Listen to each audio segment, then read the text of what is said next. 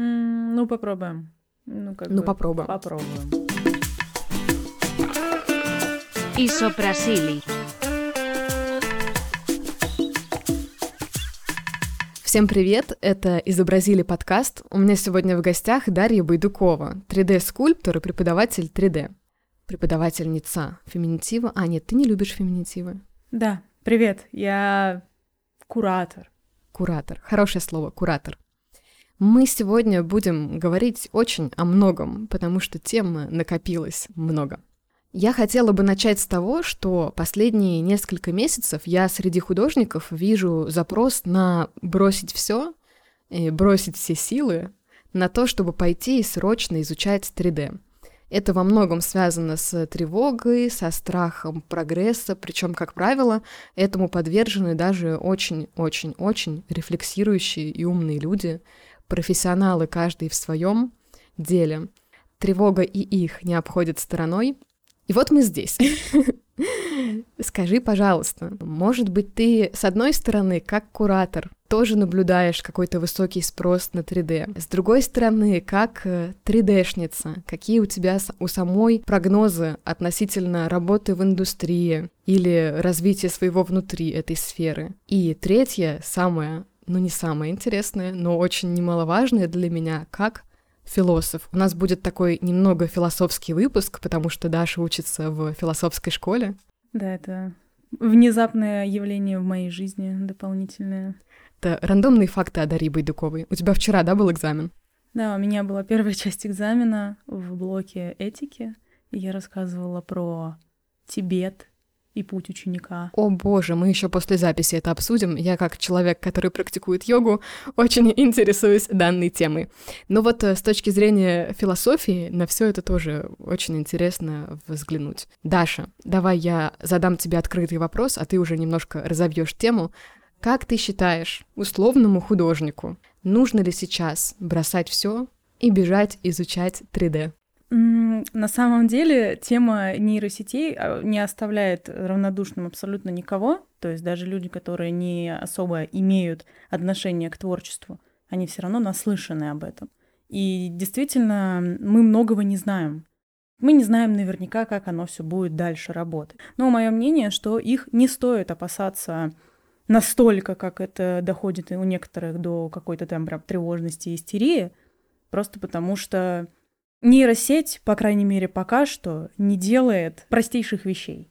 Если мы говорим с точки зрения 3D, то работу джунов, тех же самых, нейронка не делает. Соответственно, люди, которые будут делать дощечки, люди, которые будут делать какие-то простейшие пропсики, они нужны. Это просто рабочие руки, и это простейшая работа, которую нейронка в 3D пока не делает. Да, там написали, конечно, плагин для блендера, чтобы он там что-то делал, но нужно понимать, что многие студии пока еще к этому сами не готовы, потому что за качество как бы нужно тоже а, отвечать, нужны технари, которые будут все это делать, чтобы оно подходило под как бы рабочий процесс. Что касается перехода из 2D в 3D, даже вот сейчас у меня есть студенты, которые именно для этого и пошли. Я не могу сказать, просто потому что я в 2D никогда не работала, не училась, не рисовала, и я сразу, сразу в 3D нырнула. И поэтому сказать, что нужно, ну, как бы решать, собственно, собственно, каждому, просто потому что он должен, ну, как бы сам принимать решение. Вопрос только в том, понимает ли он, зачем ему и что такое 3D. 3D, оно звучит, что «а вот я сейчас слеплю, это же просто скульпт, зарендерю красиво и выложу на арт-станцию». Да, хорошо, ты можешь это сделать, но вопрос, какая цель? Давай задаемся вопросом, какая у тебя цель? Я хочу быть концептером, я хочу быть персонажником, я хочу быть по окружению, да, художником, то есть создать, окру... Э, создавать окружение и какие-то пространства. Но нужно понимать, что если ты хочешь работать в 3D, тебе нужна техничка. Если ты просто концептер, тебе достаточно будет скульпта. Хорошо. Если ты себя сможешь вот на такой уровень прям высокий в скульпте поднять, чтобы стать концептером, ради бога, если ты действительно знаешь, что ты это хочешь, ты это можешь, и это востребовано, а это востребовано, то иди. Если мы говорим про художников, которые хотят адаптировать 3D под 2D, то им по большей части техничка не очень нужна. Все, что они могут сделать, это изучить, возможно, нюансы, пройти какие-нибудь курсы или что-то, что, что их познакомит, но при этом не углубляться в это и главное не переживать, что это все так сложно, это там все так страшно. Поэтому как бы нет единого мнения, и я свое мнение тоже составить по этому поводу, к счастью или к сожалению, не могу. Пускай человек принимает Э, решение сам, но самое важное, вот опять же с моей точки зрения, что принимать решение нужно познакомившись, нужно нюансы понять. Что вообще такое 3D? У нас как будто бы очень мало информации вот этой вот вводной.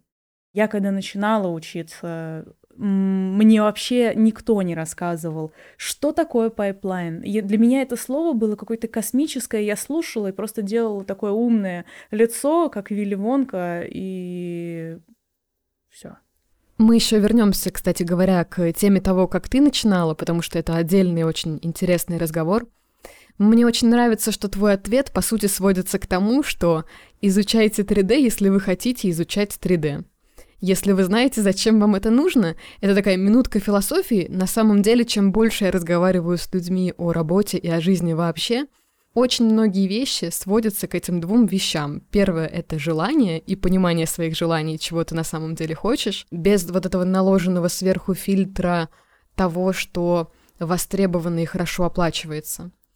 И второе — это целеполагание, ровно то, о чем ты сказала. И вот тут как будто образуется такой большой зазор для маркетинга, что ли, тех институций, которые 3D обучают, такое место, где можно надавить, на больное. А я прям со стороны, ну, четко вижу, это просто тоже мое мнение, отдельно взятое, хотите это, хотите верьте, хотите нет. Но мое мнение, что многим-то и не нужно. Многим нужно просто продолжать делать то, что они делают. Поэтому мне было очень интересно э, послушать тебя, и я прям зацепилась за эту мысль, что у нас мало информации о том, что такое вообще 3D. И прежде чем я спрошу тебя, как ты начинала его изучать, может быть, ты какой-то вот этой хард-скилловой информации чуть-чуть добавишь? Просто я понимаю, что вопрос звучит глупо, но что же такое 3D? Вот простыми словами, чтобы все поняли. Ох, простыми словами. А, чуть издалека дополнив твои слова касательно того, что должен быть какой-то там запрос и понимание, зачем тебе все это нужно, нужно просто понимать, что действительно мы сейчас находимся в таком времени, когда реклама, да, и вот эти вот продажи, и вот, вот желание, не знаю, надавить на больное, как ты сказала, они очень часто перекрывают наш внутренний голос, назовем это так, а конкретно наш конкретный ум – который живет тем, что учит новое. И, безусловно, если мы пойдем по его требованиям, да, то мы всегда будем что-то новое читать, постигать, изучать. Вопрос каков? Что вот этого постигать, изучать, все эти курсы и так далее, их слишком много. Их становится настолько много, что зачастую человек, плавающий, изучает поверхностно, а в конечном результате это ни к чему не приводит. Все мы что-то когда-то доначинали и никогда не доводили до конца, просто потому что оно становилось нам ненужным. А если таких дел 10 и более, то, соответственно, ни одно из них, скорее всего, не доведется. Поэтому, опять же, возвращаясь к вопросу, к 3D. Если ты действительно хочешь начать изучать 3D, да даже не только 3D, а вообще что-либо, ты должен изначально поставить себе какую-то цель касательно того, что такое 3D.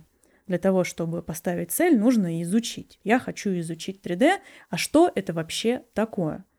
Нужно понимать, что 3D — это может быть, сейчас прозвучит немного высокомерно, но в отличие от 2D-шки или от э, традиционного искусства, оно чуть более многосоставное, потому что ты помимо того, что должен качать техническую составляющую, ты должен качать художественную составляющую, и при этом ты должен быть еще постоянно на волне, потому что самобытность это, конечно, все прекрасно и хорошо, но, к сожалению, мы подстраиваемся про то, что есть, потому что софт обновляется, потому что программы меняются, э, иногда меняются потребности у работодателей. Поэтому что такое 3D? Ты садишься за компьютер, берешь э, планшет, и первое, с чем ты сталкиваешься, вопрос, что я хочу делать? Я хочу моделить или скульптить. Угу.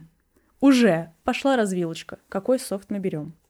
Даш, давай для совсем начинающих начинающих разница между моделингом и скульптингом, давай? Супер простыми словами. Скульптинг — это как рисунок, только в пространстве. Моделинг — это когда ты из кубиков собираешь какой-то объект. Объект, так называемый hard surface, то есть это что-то, что-то твердое, что-то угловатое, космические корабли, роботы, освежители, увлажнители воздуха и так далее. То есть что-то, что э, не имеет органической структуры. Уже непосредственно камни, персонажи, цветочки, уже по большей части скульптинг. То, что имеет более плавные, органичные вот такие вот формы, вот эти вот S-образные силуэты, скульптинг уже про художество, именно вот про свободное вот такое. Мое мнение, кто-то скажет, что и в ZBrush е тоже можно моделить, можно, я тоже этим занимаюсь чаще всего в ZBrush е, но э, чаще всего это так, что моделинг — это такие программы, как там Blender на текущий момент, там Maya 3D Max и дальше-дальше по списку, скульптинг — это ZBrush. Вот. Человек принимает решение, что я хочу делать, скульптить или моделить. Принимая решение, он уже знакомится с программой. И нужно понимать, что все. Но вот на этом этапе ты уже должен сам принять, скажем так, тот факт, что ты на время остановишься здесь. Ты не сможешь прыгать из программы в программу, потому что массив очень большой. Если мы выбрали ZBrush, как это сделала я, все, ты сидишь, учишься, учишь кнопки, учишь технологии, вот эти все э, инструментики, все вот эти вот сложные названия, качаешь свою художку, зачастую те, кто умеют рисовать, у них уже гораздо проще идет этот процесс, им надо будет только адаптироваться к вот этому вот пространству. А тот, кто не умеет рисовать, чуть-чуть сложнее. Но одно без другого спокойно существует. Это не обязательно. А если ты хочешь моделить, то ты идешь вот в те программы и начинаешь изучать уже там. Если тебе нужно сделать какой-нибудь задник, тебе нужно сделать какую-нибудь тумбочку, стулик. Я была уверена, ты скажешь, если тебе нужно сделать какого-нибудь зайца. Зайца? Да можно, да, и зайца какого-нибудь сделать в теории будет у тебя лоупольный или такой кубический зайчик. Можно, все можно. Гибкий инструментарий. На самом деле можно изголиться так, что ты будешь делать что-то сложное вот в моделинге. Ну просто это два разных инструмента. Вот и все. А так у нас люди на все что угодно способны. Нет границ вот этих вот. А дальше уже начинается. Я себе на моделю домик, я себе на моделю что-то, возьму это, перенесу в Photoshop, и начну обрисовывать, раскрашивать, потому что там ты как раз уже можешь вот это АО сделать, чтобы у тебя тени были, да, окклюжен. Соответственно, также в ZBrush ты можешь сделать какой-то рендер, взять все вот эти слои, запихнуть их в Photoshop и уже дальше работать. На этом этапе мы можем остановиться. Все, дальше художнику, если он хочет изучать 3D для художества, можно дальше и не идти. Можно остановиться на этом этапе и делать рендер уже в фотошопе. Рендер вот в таком понимании, как это у 2D-шников. Если ты хочешь двинуться дальше, и тебе нужен вот этот вот pipeline 3D-шный, то ты уже дальше начинаешь скакать с программы на программу. И тут начинается чаще всего у людей проблемы, потому что это сложно. Это много часов вот этой вот простите меня, тупой работы, когда тебе нужно сделать абсолютно не художественную, техническую составляющую. Кто-то в этом находит какой-то медитативный процесс. Возьмем ту, ту же самую ретопологию. Это медитативный процесс, когда как сделать из хайпольной модели, а хайпольная это то, что мы создаем в Зебраше, лоупольную модель. Это та, которая состоит из кубиков, квадратиков, она такая вся ломанная, и, боже мой, она выглядит не так, как я ее соскульптил, и это у многих вызывает панику. Что я делаю, зачем я это делаю, для чего? С вами был э, краткий ликбез по 3D от Дарьи Байдуковой. Такие приятные слова, так давно я их не слышала, и как же приятно услышать их снова. Есть ли тебе еще что-то сказать по поводу того, что же такое 3D, или будем переходить дальше, потому что у меня еще много вопросиков? Наверное, какого-то дополнения у меня нет, но я своим студентам на самом деле в самом начале говорю, что 3D — это философский путь, путь страдания. И, к сожалению, без этого никак. Путь воина просто. Да. Хорошо, ты сказала, что сейчас переизбыток информации, в частности разных образовательных курсов, что нужно уметь вычленять важное для себя и эффективно это использовать. И у меня э, возник вопрос вот прямо сейчас. Я знаю, что ты проходила большой курс в скульпт-арте, и ты взяла оттуда максимум. Вот как такой бывалый студент, расскажи, как эффективно учиться, если ты уже такой вот. Это то, что мне нужно. Скульптарт — это вообще отдельная тема, это уже обучение узконаправленное. Те, кто не знают, да, скульптарт — это школа, которая учит в первую очередь анатомии, портрету, это традиционная лепка, либо скульпт-зебраж. Больше ничего они не дают. Это не техничка. Все эти полгода я нещадно работала. Я не могу сказать, что это было легко, это было реально очень сложно, в том плане, что это занимало большую часть моего времени. К огромному счастью, у меня была эта возможность, но у людей, у которых полная загрузка, например, на работе, я не совсем представляю, как можно погрузиться в это настолько глубоко. Я уделяла этому времени максимум, почти не отдыхая. Ну, так, как бы... Не... Мы не рекламируем э, такой образ жизни. Я тут всегда стараюсь говорить о том, что нужно не только рисовать на завтрак, обед и ужин, но и жить жизнь. Да, вот, а это был тот самый период, когда мне эта жизнь ох, как страшно звучит, была не нужна, и я буквально сидела и училась. Но это путь как бы был мой, я его выбрала, и я как бы сполна его прошла. Мне это было нужно.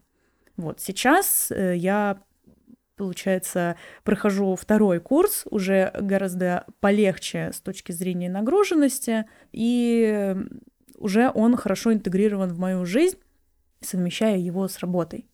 Залог качественного обучения Опять же, возвращаясь к теме предыдущей, ты должен понимать, насколько тебе это действительно нужно. Хочешь ты это? Насколько ты это хочешь? Нужно ли оно тебе? Какие цели? Поставь себе конечную цель хотя бы вот на ближайшие полгода. Что ты от этого хочешь? А не так, что «а, пройду, изучу, пойду в геймдев». А что геймдев?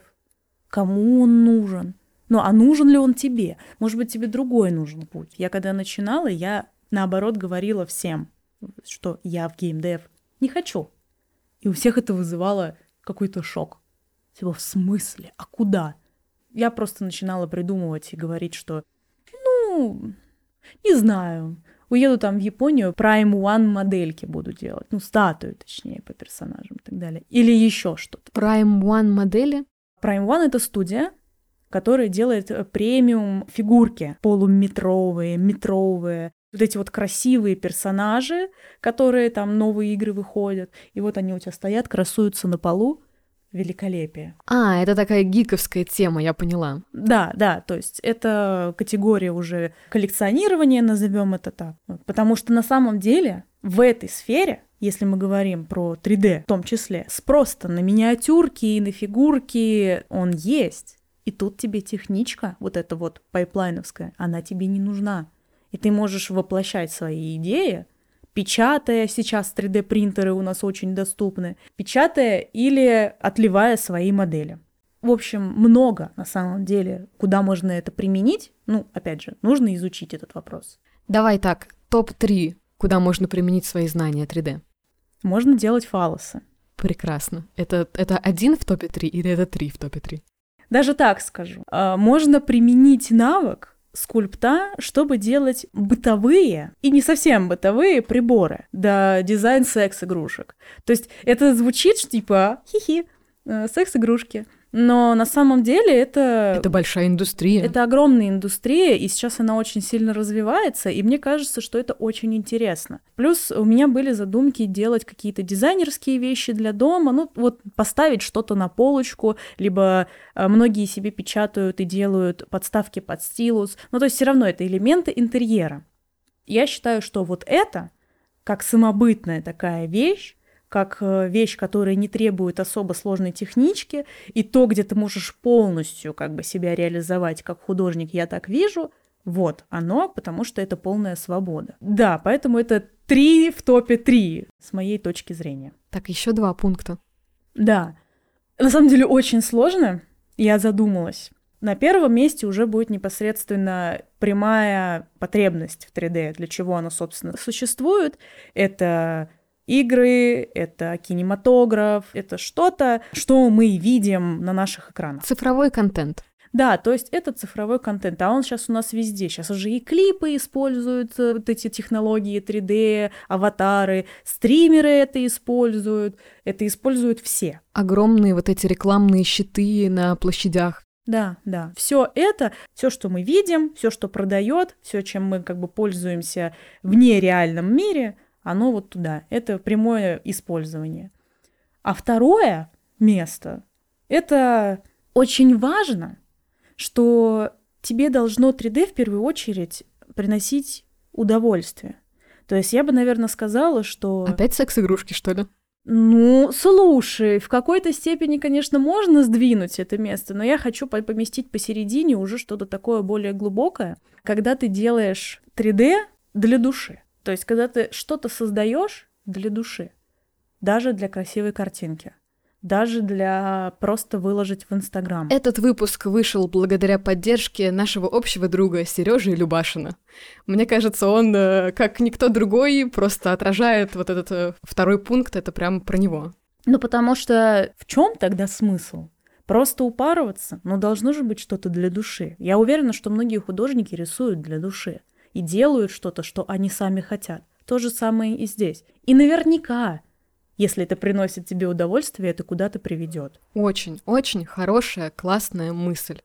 А вообще, на самом деле, у 3D очень-очень широкое применение. Мы как-то как раз с Сережей, раз уж я про него сказала, проходились прямо по программам и составляли список того, где может работать, на каких проектах 3D-шник. Угу. И там вплоть до одежды было. Я уже не помню, что за программа, ну, в общем... Да, да, одежда — это тоже, кстати, очень интересное направление. Это работа в Clo 3D и Marvelous Designer, то есть это программы, которые направлены на работу с выкройками.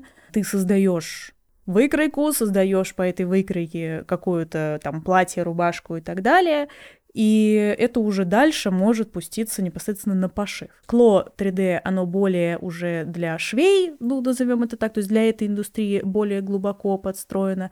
Marvelous, он чаще используется для индустрии именно цифровой. Вот. Но в целом они очень похожи между собой. Да, это одно из. Если сейчас мы начнем это как бы обсуждать, это действительно очень большой спектр, очень большой спектр.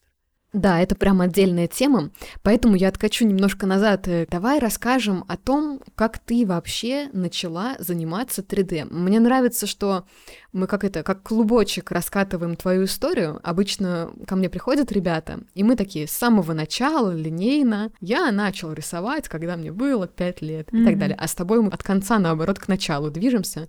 А, тоже интересно. Вот расскажи, как с тобой приключилось 3D? Вот тут, кстати, можно пойти линейно от начала, чтобы вообще сложилось какое-то общее представление, как я вообще к этому пришла. Я имею два образования, ну, среднее и высшее. И они связаны, по сути, с законом. По высшему образованию я юрист. Я отработала в этой сфере ну, что-то около пары лет. А потом я поняла, ну, конечно же, не потом, а гораздо раньше, но был момент, когда я поняла, что это совершенно не мое.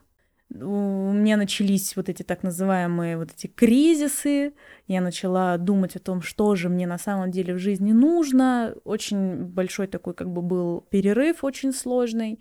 Все, на этом моя работа в юриспруденции, в принципе, карьера юриста была окончена.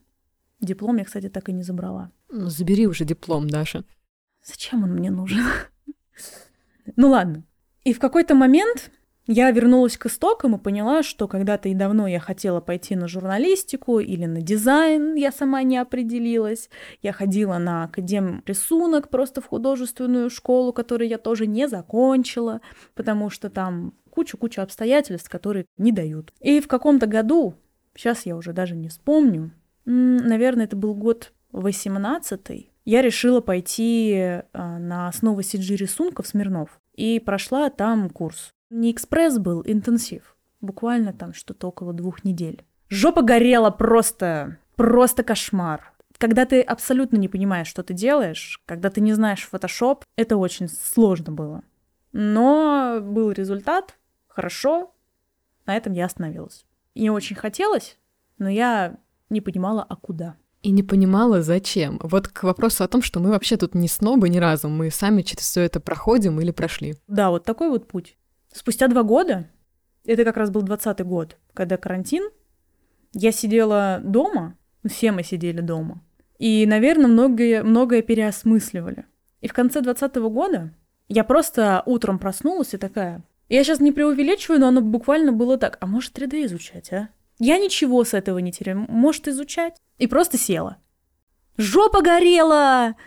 Вообще, было очень сложно. Я вообще в целом очень подвержена тому, чтобы постоянно гореть. Я очень нервничаю. Но не все так просто. Я начала изучать, что-то ковырялась, смотрела какие-то бесплатные видео. Потом я думаю, ну мне мало как бы 3D, давайте мы еще стримить начнем. И тут я подключаю Twitch к этому делу. Все, меня просто затянуло. Я просто сидела, училась в прямом эфире, страдала, горела, но при этом куча людей таким образом я к себе приманила, назовем это так. Это какой-то особый вид удовольствия для зрителей, сидеть и смотреть, как кто-то страдает, обучаясь.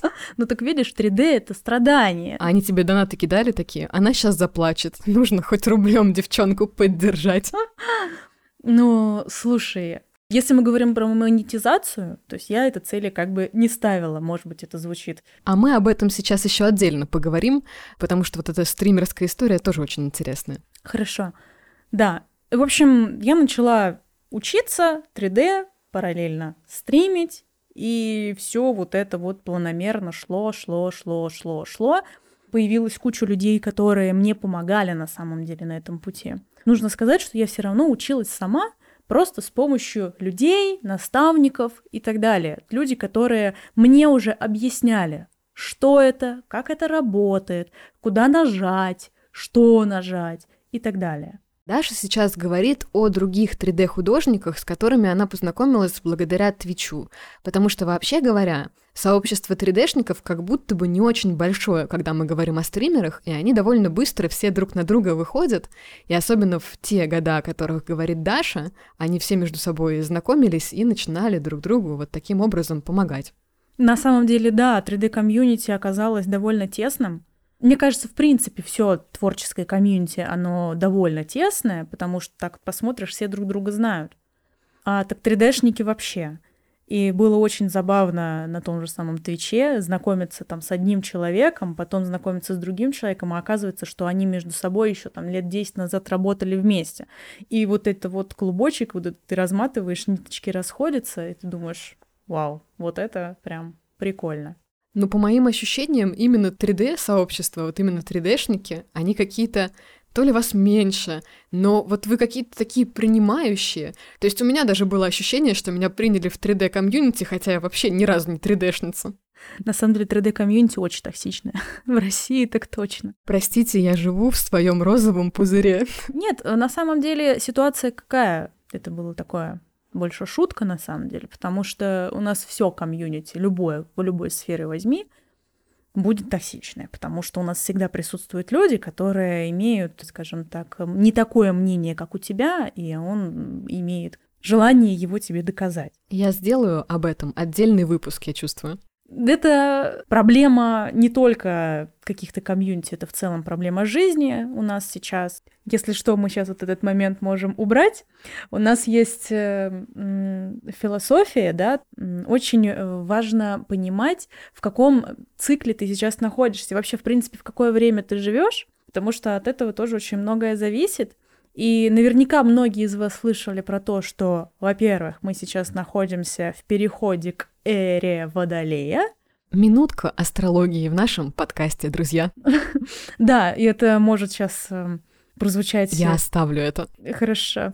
Э, это может прозвучать как-то так, из разряда «давайте возьмем Таро, погадаем на будущее», но на самом деле... Таро чуть позже мы возьмем. Это, в этом есть определенный смысл, потому что никогда, я никогда, лично я никогда не поверю, например, что мы вот такие вот маленькие существа, которые 2 метра высотой, дай бог, Э, никак не воспринимаем происходящее что-то там в бесконечности. Просто, типа, мы не можем не реагировать на это. Так, ну все, уже космические корабли бороздят просторы Вселенной. Давай, мы входим, вошли в эру Водолея. В эру Водолея. А также еще по, вот сейчас как бы не соврать, по индийскому календарю. В общем, мы находимся на таком интересном этапе, как Кали-Юга. И это каменный век. По, проще говоря, мы находимся в определенном средневековье. Е, цифровое средневековье. То есть мы сейчас находимся на этапе, когда нас полностью поглощает материализм, когда нас полностью поглощает просто линейность, когда люди вообще забывают о чем-то типа высших ценностей, такие как, э, условно говоря, добросердечность, честность и вот какие-то простейшие, казалось бы, вещи. И вот, да, определенное средневековье, в котором мы сейчас находимся. Поэтому везде мы претерпеваем какие-то вот такие вещи, токсичность и прочее, просто потому что люди как минимум сходят с ума от этого хаоса и вот от этого вот безобразия, что вообще сейчас как бы творится. Чума, другая беда и так так далее. Все что угодно, просто да, нам сейчас, э, нас сейчас хорошо так трясет. И это нужно принять, потому что это будет еще 4000 лет. А, всего лишь 4000 лет потерпеть и все. Да, то есть э, нас так и будет трясти. Надо просто смириться.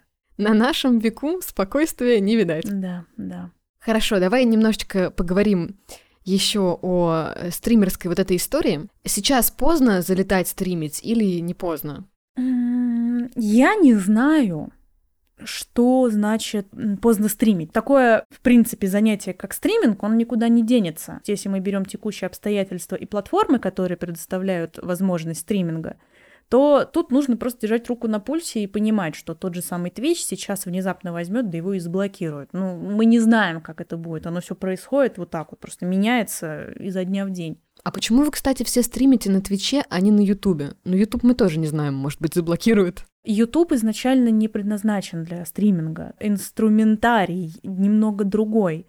Там для видео, да, хорошая площадка. Да, там иногда стримят какие-то узкие такие направленности, но там нету вот этого инструмента взаимодействия со зрителями. Ну, когда ты там нажимаешь определенную команду, и тебе песенку ставят. У Даши такое есть. Ну там, да, кнопочка нажимаешь, и там что-то, какой-то звук издается, или какая-то награда для зрителя. Хорошо, но вот нас сейчас ребята послушают, и наверняка есть кто-то, кто любит поболтать, у кого язык подвешен, и моделит или рисует, неважно. И вот вопрос у человека. Было бы прикольно попробовать, какие там внутри есть варианты развития. То есть мы так понимаем, сейчас монетизация отпадает которую ты изначально и даже, по-моему, не подключала или подключила в итоге, не помню. Какие еще варианты? Вот работа с комьюнити, которую, по-моему, ты тоже так и не монетизировала. Расскажи о своем опыте и о том, как сейчас все обстоит. Опять же, у меня не было цели изначально как бы с этого зарабатывать. Это был процесс обучения моего, и моя зарплата в данном случае была это помощь людей. Я училась благодаря им. И развитие комьюнити очень, и вообще, в принципе, привлечение аудитории очень сложная вещь. К сожалению или к счастью, мне повезло, наверное, потому что я девочка или еще по каким-то там причинам. Но это было явно видно. Она очень красивая девочка. Ой, все, говорит еще одна очень красивая девочка. Юля. Сбила с мысли. Да, возвращаемся. Я, я, да, да. Мне кажется, что все-таки лицо не особо имеет значения. Очень важно то, как ты общаешься. То есть то, как ты располагаешь к себе. Ну, харизма — это и в, ли... и в, обыч... в личной жизни, хотела сказать. Ну и в личной жизни и тоже. В личной жизни. Я имею в виду при личном общении тоже. Господи, внешность — это вопрос. Ну, сейчас, конечно, так звучит, да? Короче, харизма супер важно. Очень важно. Ну, пожалуй, да. Важно то, как ты как бы идешь на контакт. То, как ты выглядишь, не всегда важно. Если ты чувак с супер подвешенным языком, то, безусловно, тебе дорога на Twitch. То есть, если ты еще умеешь крякать или там что-то там э, клоунский нос надевать в серьезных моментах, это вообще идеально. То есть, э, люди любят, когда что-то происходит, что они сами, наверное, не могут сделать. То есть, если кто-то сидит, начинает гореть и материться, это не всегда прикольно. А если ты сидишь, ругаешься, но при этом как-то все это обыгрываешь, да, то есть такой элемент актерства включаешь, это больше притянет людей. Ну и плюс, как бы, быть человеком, а не говном как бы, простите. Так, и про комьюнити. И, соответственно, за счет этого ты будешь привлекать себе людей. В зависимости от того, какой ты человек, тебе будут притягиваться ровно такие же люди. Это так и работает. То есть ты делаешь людям так, к тебе относятся так же. Комьюнити на самом деле не токсичное, если ты ведешь себя не токсично. Вокруг меня нету людей, которые, которых бы я назвала супер токсиками. Конечно, безусловно, между собой они-то, может быть, и собачатся, но ко мне нету никаких претензий, и у меня к людям нет никаких претензий. Я понимаю, что какие-нибудь группы или чаты, или дискорды, где очень много народу, и где нету какого-то какой-то вот дружеской составляющей, которая построена исключительно на интересе 3D, да, то есть как работа, там не может быть особо каких-то теплых отношений, это просто сухой ресурс, типа форумы и так далее, где ты можешь задать вопрос, попросить фидбэк, и дай бог, если тебе повезет. Я думаю, что для новичков есть смысл э, искать более сплоченные, более узкие комьюнити, также побегать по Твичу, посмотреть каких-нибудь стримеров, потому что так-то, если посудить, нас на самом деле много. Просто сейчас такое время, что многие выпали и не стримят в том числе и я сейчас на какой-то период выпала, кто-то там по другим причинам. Но все рано или поздно появляются, и таких есть смысл повылавливать поспрашивать у кого-то. Такие люди, которые стримят, они чаще всего на слуху, и кто-то кого-то точно порекомендует. Ну и в целом стараться как-то знакомиться, хотя я понимаю, что это очень сложно. Я человек, который, наверное, никогда не пойдет в какое-то незнакомое место и не будет с, ни с кем знакомиться. Но как-то все равно нужно вливаться. Одному очень тяжело. Именно тяжело даже с точки зрения, ну, просто психологически. Ну, ты не знаешь, что ты, ты, ты потерянный, а тут у тебя хотя бы какой-то комьюнити. Дальше пойдет. Ты уже переметнешься, если тебе это будет как бы не, не угодно. Но в целом нужно. В одиночку тянуть это все не совсем правильно. Один в поле не воин. Короче, я слушаю тебя и делаю вывод, что твоя позиция такая, что стриминговые платформы, в частности Twitch, он больше, ну, по крайней мере, для тебя, про нетворкинг, если говорить языком бизнеса и маркетинга, да, про то, чтобы знакомиться с другими художниками, себя показать, на других посмотреть, нежели про монетизацию, потому что там, где есть монетизация, по крайней мере, сразу такая цель стоит, там нет вот этой теплой сплоченной обстановки, и все уже как-то по другим правилам идет, да?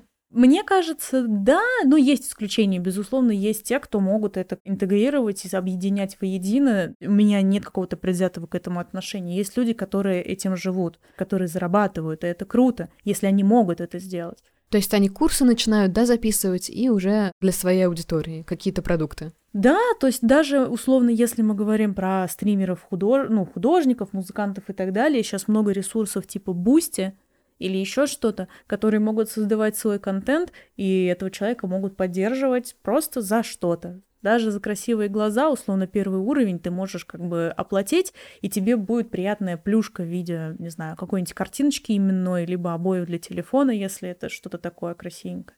Ну, то Стикеры. Есть, Стикеры, да, просто потому что что-то получить всегда приятно. Монетизация на самом деле можно, и она будет супер ненавязчивая. Резюмируя, если вас тянет к людям, к единомышленникам, если у вас классно подвешен язык, и вы хотите себя попробовать в стриминге, то идите и ничего не бойтесь. А если не хотите, то просто идите и посмотрите на других художников. Вот подписывайтесь на Дарью Байдукову на Твиче. Даша, очень с тобой мне интересно, но нам постепенно пора уже закругляться. Может быть, есть что-то, о чем я тебя не спросила, но о чем тебе хотелось бы рассказать? Mm. Наверное, что-то такое я сейчас уже не смогу сказать, потому что мысли улетели, но я хочу тоже такой маленький итог подвести, что в первую очередь всегда нужно понимать, что ты сам хочешь и как ты себя чувствуешь. И понимать, что весь этот путь изучения 2D, 3D, неважно, что вы там захотите, он будет сложный. Ну, нужно быть к этому готовым. И, типа, готовиться к сложностям — это, как бы, всегда очень важно. Если у вас пойдет супер легко, вам же и лучше. И всегда понимать, что тот, кто ищет поддержки, он всегда ее найдет. Вы никогда не останетесь одни. Но даже для этого придется немножечко постараться. К сожалению, без каких-то усилий над собой мы ничего не сможем сделать. Это очень большое заблуждение, и большой, наверное, обман, если вам говорят, что за 15 э, дней вы сможете что-то сделать, и потом устроитесь работать. К сожалению, нет. Тут надо гораздо больше времени и сил на это потратить. Но я уверена, что у всех все получится. Главное, опять же, знать себя, свои цели и любить себя в конце концов. Да, рост всегда происходит через усилия, тут по-другому просто не бывает, но также очень важно не впадать вот в ту крайность другую. Короче, давайте все стремиться к какому-то балансу здоровому, ну и узнавать себя. Ну чего, вытащим карту? Ну давай. Но сначала мне нужен от тебя вопрос какой-то.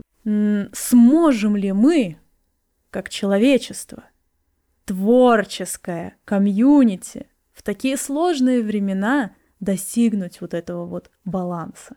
Окей, вытаскиваем сегодня карту, дефис, прогноз. Господи, я боюсь сейчас какую-нибудь вытянуть совсем, знаешь. Ну... Там же и негативные карты тоже есть. Сейчас Юля решит судьбу человечества. Блин, я сейчас вам расскажу всю правду. Короче, вот эта рубрика Старо, она такая, какая она есть, именно из-за того, что в колоде есть негативные карты. Потому что когда ко мне пришла первая Лера, и у нас выпала карта Луна, а я знаю, что это такая грустная карта, я про нее немножко успела прочитать. Ну и у нас тема была с ней такая кризис, и мы обе были, ну, немного в сложном состоянии, и я думаю, ну если у нас сейчас еще и карта будет провальная такая, упадническая, это вообще ни к чему. И я ей говорю, давай интерпретировать. Лера, если ты это слушаешь, прости и привет. Поэтому, ну, теперь вы знаете всю правду. Даш, я вытащила карту Маг. Прекрасно.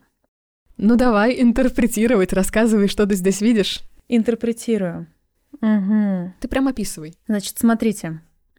Это, я так полагаю, юноша в прекрасных драпировках. И мантия у него сверху перекрыта красной. Белая мантия перекрыта красным, не знаю, что это, одеянием каким-то. В руке у него двусторонний факел. Я не знаю, что такое двусторонний факел. Я знаю, что такое просто факел, что это оружие, орудие героя, у него на столе есть чаша, в которой что-то пылает. На столе есть меч, посох и какой-то поддон со звездой, а над головой у него расчерчена бесконечность. Но двусторонний факел — это как раз те две крайности, о которых мы говорили, и он ловко держит баланс. посередине. Да, этот хрупкий баланс. В общем, попытаться интерпретировать. Он стоит в прекрасном саду. У него над головой цветут розы, а снизу цветут какие-то колокольчики. Можем представить, что это у нас весна. Как бы получается, что он постоянно находится в состоянии весны и каких-то новых начинаний. При этом у него в руках тот самый жезл, жезл, факел двусторонний, который он держит ровно посередине, значит, он держит его балансируя.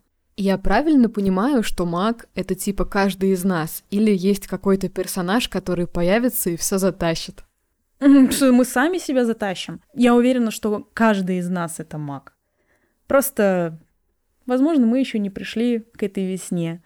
А может быть, сейчас самое время. На этой прекрасной ноте я хочу поблагодарить тебя за то, что ты пришла. Подписывайтесь, пожалуйста, в соцсетях на Дарью Байдукову. Она называется Байдукова с циферкой 1 вместо буквы И. Я ссылку оставлю в описании к этому эпизоду. Подписывайтесь на подкаст в Телеграме. Слушайте нас на всех площадках. Привет, и будешь передавать кому-нибудь? Я хочу передать привет. На самом деле хочу передать привет всем своим друзьям, всем всему своему комьюнити и вообще в целом э, просто обнять всех, кто будет слушать и кому откликнется эта тема, потому что мне было очень приятно пообщаться с Юлей. Мы всех обнимаем. Спасибо, что нас послушали. Спасибо. До скорой встречи. Пока-пока. Пока. Isoprasili.